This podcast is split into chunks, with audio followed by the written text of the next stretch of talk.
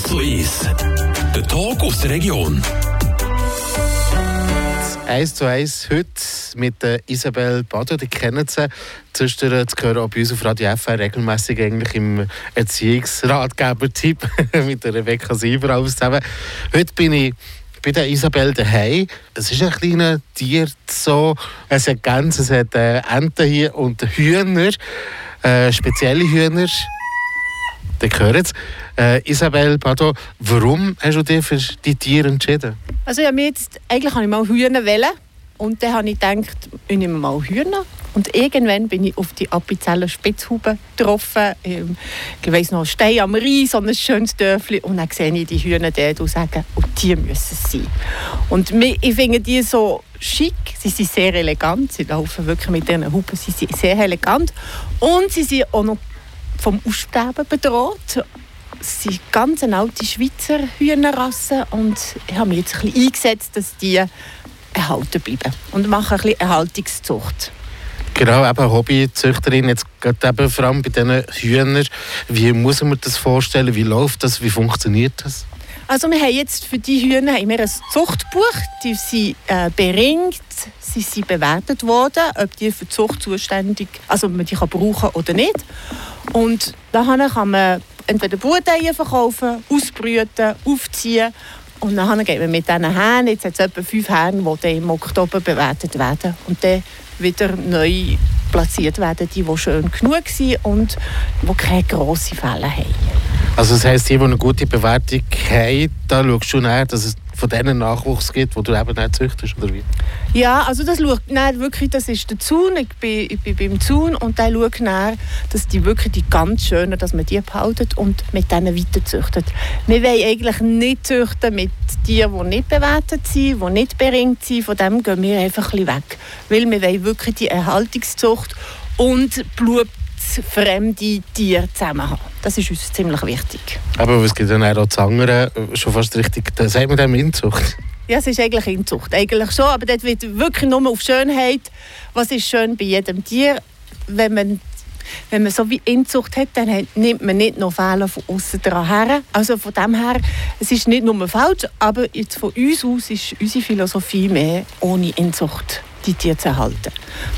Was, äh, was gibt dir das, wenn du aber so, so den Tier schaust, so ein bisschen vom Gefühl her? Also es ist, es ist wirklich ein schönes Gefühl. Es ist auch nicht wie, wie, wie Hunde oder wie Katzen. Es ist eine andere Beziehung. Also eine Beziehung, ähm, die Tiere, die nicht so schön sind, nicht bewertet worden sind, die werden auch geschlachtet.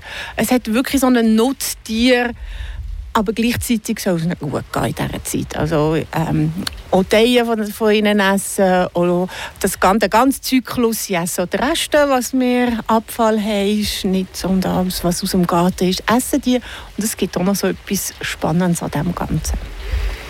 Und wie, wie läuft das bei dir in diesem Fall, so einen Alltag ab auf, bei dir auf dem Hof?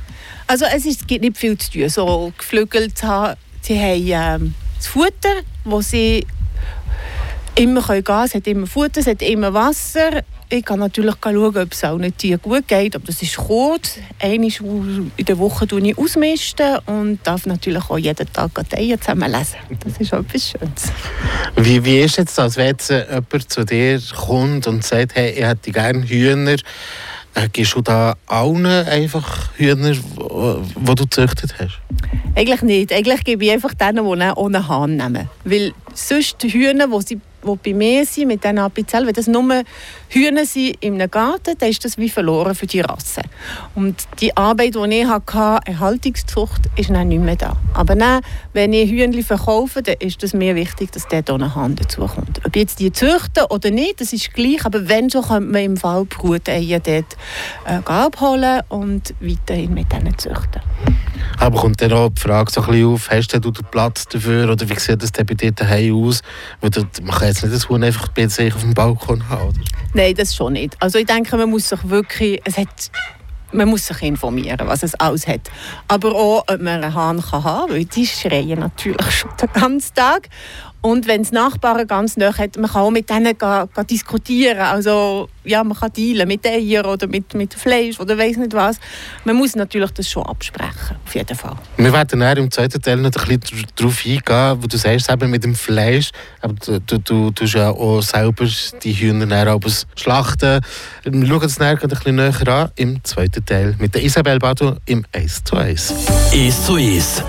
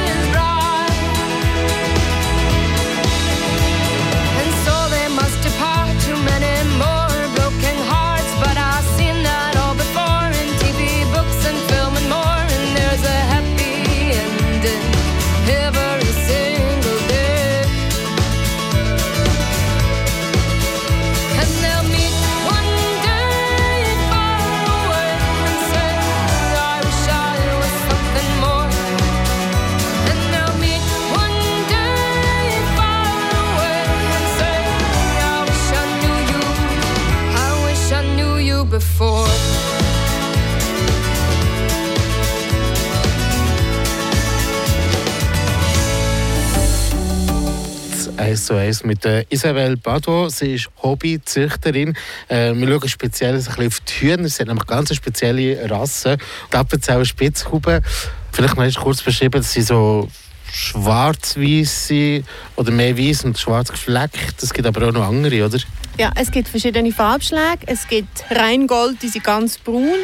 Dann gibt es ähm, Gold-Schwarztopf, also auch Töpflet, ganz schwarz und ganz weiß. Und das hier ist Silbertopf, sagt man dem. Und dann gibt es eben noch ganz bei dir auf dem Hof, die Tiere ja, die gehen nicht weg. Nein, die, die, sind wirklich, die wohnen hier. Manchmal gehen sie über das Keg, das kann sein, aber die gehen einfach nicht weg. Die bleiben rundum. Bei den Hühnern, die gehen am Abend wieder heim und Gänse würden am liebsten auf dem Teich schlafen. Also die, die sind gerne im Wasser. Und auch Gänse sind von Prospeciarara, das sind die Polzergänse, ist auch wirklich eine alte äh, Rasse, die es schon lange in der Schweiz gibt.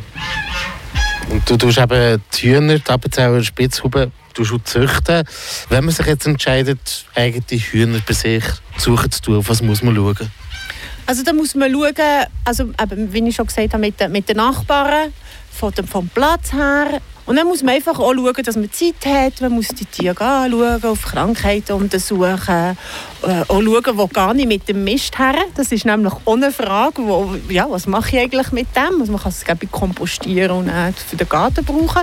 Aber das sind auch Sachen, die man sich muss, muss stellen muss. Was mache ich in den Ferien, wenn ich nicht da bin? Wer kommt? Das, das alles mal ein bisschen ja, anschauen. Und es gibt wirklich sehr, sehr viele Informationen. Krankheiten, hast du eben noch gesagt, also so typische Krankheiten bei den Hühnern sind ja Milben oder eben auch Würmer. Ähm, jetzt speziell bei den Würmern, dass die nicht eben Würmer bekommen, die Hühner. Was gibt es da Tricks oder Mittel? Also da gibt es ähm, den Knoblauch im Wasser oder mit Apfelessig, so einen Löffel pro Liter ist es etwa, so einen Suppenlöffel.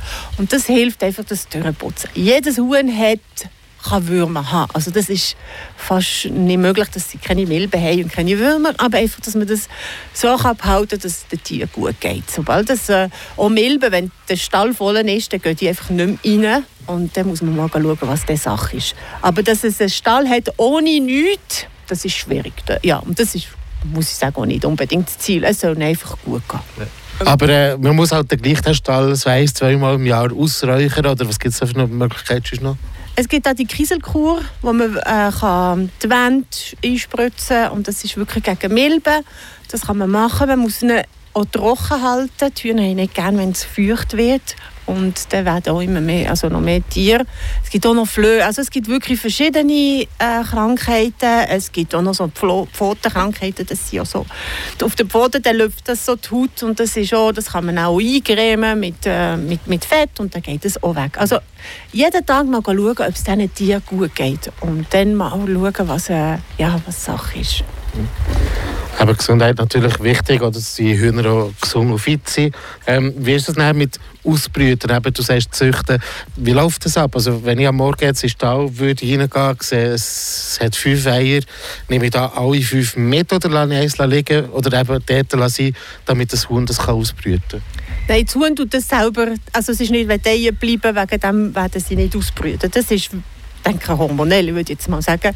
Irgendwann werden sie gluckerig dann polstern sie sich so auf, bleiben auf den Eiern hocken und hören auf zu legen. Das ist natürlich auch, ja, manchmal nicht so gäbig, aber ja, da kann man ihnen ein paar drunter lassen. Was einfach auch Sache ist, ist, dass die Hühner gerne dort legen, wo die anderen auch legen. Also wenn einer ist am Ausbrüten, dann kommen die anderen und legen auch dort drin. Also entweder man kann die äh, Eier kennzeichnen, welche dass man zum Ausbrüten oder zu ein bisschen äh, abschirmen von. Man kann es nicht immer noch jemand anderes her tun, das hat es aber nicht so gern, aber ein bisschen abschirmen, dass die anderen die Eier nicht kaputt machen.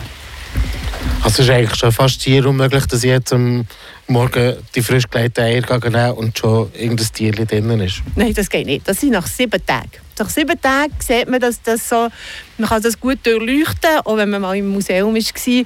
Äh, man sieht das gut, es ist wie eine kleine Spinne drin und dann tut man das Schieren heisst das. Mit dem Licht geht man mit einer Taschenlampe, dann sieht man das. Das ist erst nach sieben Tagen. Und nachher tut man nochmal mit 14 und mit 21 schlüpfen sie dann. Und was wichtig ist, ist, dass man die Eier, die nicht befruchtet sind, es kann es mal geben, dass eins oder zwei nicht befruchtet sind, dass man die daraus nimmt. Also ich habe auch schon gehört, man sagt, die Natur macht das gut, aber wenn das Ei auch im, im Stadium irgendwann aufhört, das abstirbt, dann muss man das wirklich entsorgen, dass es nicht auf die anderen äh, drüber geht. Also gar nicht davon aus, dass eigentlich jedes Ei, das gelegt wird, eigentlich befruchtet ist? Ja, ich würde sagen 95 bis, bis 100 Prozent, ja, sicher. Und wenn jetzt ein Huhn eben am Ausbrüten ist, das Bitteli, das schlüpft, äh, äh, da irgendwie, muss man das dann separat irgendwo auf die Seite tun oder wächst das einfach auf mit den Eltern? Das wächst eigentlich auf. Es kann wirklich von den anderen Hühnern ein bisschen gestört werden. Also man kann, sobald dass die Bibili da sind, würde ich die ein bisschen auf die Seite tun mit, mit dem Huhn dass die anderen sie nicht, nicht plagen. Isabel Bado im 1 zu 1, wo du die Hühner züchten, die spezielle äh, Art äh, Appenzeller Spitzhuben, die eben selten sind worden in der letzten jetzt hoffentlich wieder ein bisschen mehr kommen, sind dann Schweizer Hühner. Wenn man jetzt eben sich entscheidet, Hühner zu suchen zu tun, vielleicht eben genau von denen ich haben, wo tut man sich melden? Also am besten beim Zaun. Also der Zaun ist ähm, für die, das Geflügel zuständig. Was einfach ist, es ist sehr schwierig, Hühner zu finden. Also vielleicht muss man sie bestellen, vielleicht muss man sie äh, Bruteier holen, dann schaut man für einen Brutkasten, weil wir sind eigentlich kleine Züchter. Eben mit meinen sieben Hühnern dann, äh, kann ich nicht die ganze, die ganze Kanton schon nicht, aber all, alles äh, zuständig machen. Und auch die, die keine Gückel haben können, dann sagen ja, nehmt doch Bruteier und wenn ihr Gückel habt, dann könnt ihr die entweder bewerten und dann schlachten und dann habt ihr wenigstens Hühnchen. Apropos Schlachten, wie, du, du tust ja die, die, die Hühner schlachten. Wie hast du das beigebracht? Wie, wie hast du die Hemmschwelle vielleicht auch wegbekommen? Also für mich war wichtig, dass wenn ich aufziehe, dass ich auch schlachten kann. Also, und nicht nur das äh, rosarote, äh, wie soll ich, ja, aufziehen und so herzige Bibeli und dann kann ich das wie weggeben. Ich das lernen, auch wenn irgendwann mal ein Tier verunfallt ist, dass ich das wirklich kann. Und für das bin ich zu einem Bauer und der hat an diesem Tag 100 Bulle gemacht und ich konnte beim Ende anfangen, also wo die schon gerupft waren, einfach noch zusammenbinden und dann so ein bisschen langsam zurück können bis zum äh, eins auf den Nacken geben und dann den Kopf abschneiden. Also, ja. Hast du am Anfang ein bisschen Hemmschwellen gehabt bei dem?